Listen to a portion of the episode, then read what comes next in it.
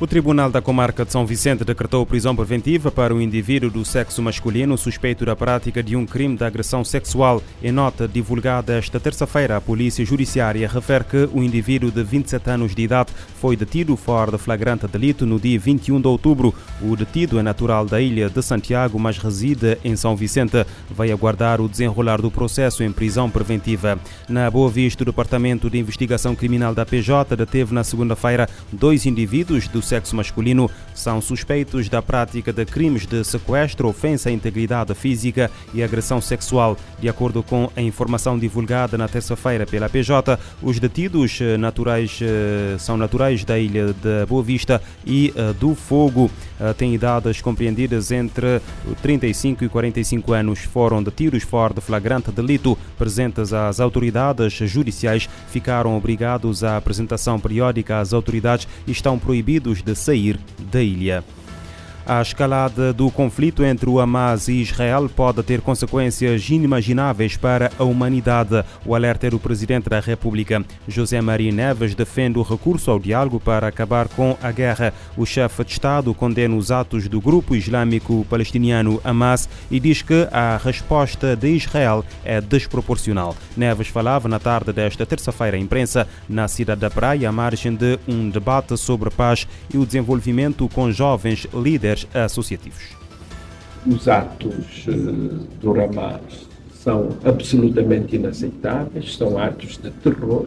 Eh, não podemos aceitar eh, esse tipo de ação, mas temos que também, de outro lado, considerar que a reação de Israel eh, tem sido desproporcionada e tem eh, levado ao desrespeito eh, do direito internacional, particularmente do direito humanitário internacional. Faço apelo para que haja efetivamente a paz, de modo a evitarmos a escalada do conflito com consequências inimagináveis para a humanidade neste momento.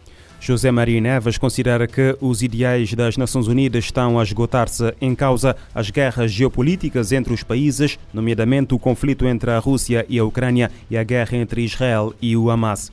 O secretário-geral da ONU condena mais uma vez os ataques do Hamas. António Guterres diz que os atos de 7 de outubro não justificam o castigo coletivo à população de Gaza. No Conselho de Segurança desta terça-feira, o líder da ONU afirmou que a violação surge da uh, ocupação uh, que já dura mais de 56 anos e, por isso, a única solução é a existência de dois Estados. Ele reforçou seu pedido por um cessar-fogo humanitário imediato e expressou sua preocupação com as violações do direito internacional que estão acontecendo em Gaza. Para Guterres, nenhuma parte do conflito armado está acima da lei humanitária internacional.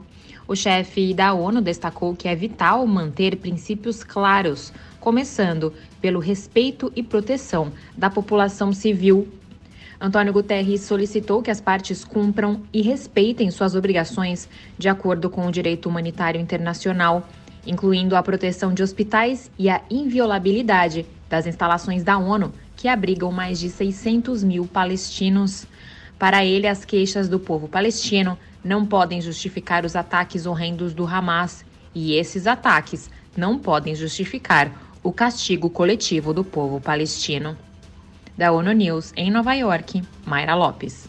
A Unicef estima que 400 crianças são uh, mortas ou feridas diariamente desde o início do conflito. Crianças uh, palestinianas foram vistas a escreverem os seus nomes nos braços para que os seus uh, corpos possam ser identificados caso sejam vítimas dos bombardeamentos que têm atingido o território. O feminicídio é a tragédia global de proporções pandêmicas. O alerta é do relator especial da ONU sobre execuções extrajudiciais sumárias ou arbitrárias. Segundo o responsável, milhares de mulheres e meninas são mortas anualmente devido à violência de género. O relatório enfatiza a necessidade de investigar e prevenir o feminicídio e responsabilizar os agressores. Para o relator especial sobre execuções extrajudiciais sumárias ou arbitrárias, arbitrárias Morris Tidball Beans, o feminicídio é uma tragédia global de proporções pandêmicas.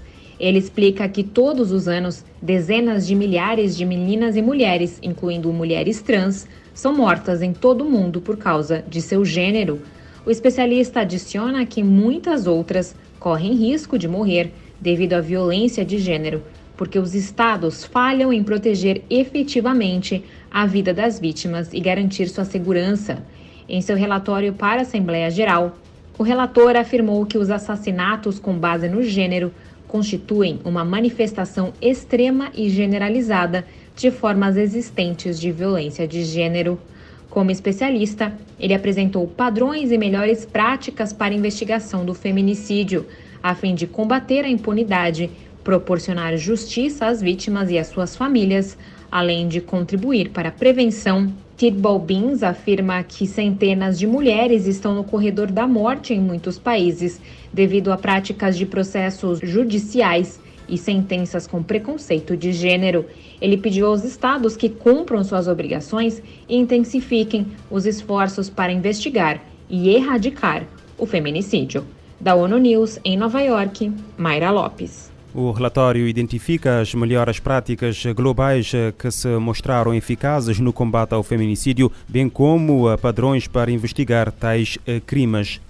O número de pessoas deslocadas devido a guerras, perseguições e violações dos direitos humanos atingiu os 114 milhões, mais 5,6 milhões do que no início do ano. Alerta feito hoje pela Agência da ONU para os Refugiados. No seu relatório intercalar de 2023, com dados até setembro, o Alto Comissariado das Nações Unidas para os Refugiados adianta que no primeiro semestre 110 milhões de pessoas foram obrigadas a fugir da sua casa ou região, número que representa um aumento de 1,6 milhões de pessoas relativamente ao mesmo período do ano passado. Mas nos três meses seguintes, entre junho e setembro, o Acnur estima que o número de deslocados à força tenha crescido 4 milhões, elevando o total para 114 milhões. Segundo adianta a agência da ONU, as principais razões para o aumento de pessoas que fugiram e vivem hoje deslocadas de casa foram a guerra na Ucrânia e os conflitos no Sudão, na República Democrática do Congo e em Myanmar. De acordo com a agência, a evolução do número de deslocados no primeiro semestre deste ano também foi causada por uma combinação de seca, inundações e insegurança na Somália e pela crise humanitária prolongada no Afeganistão.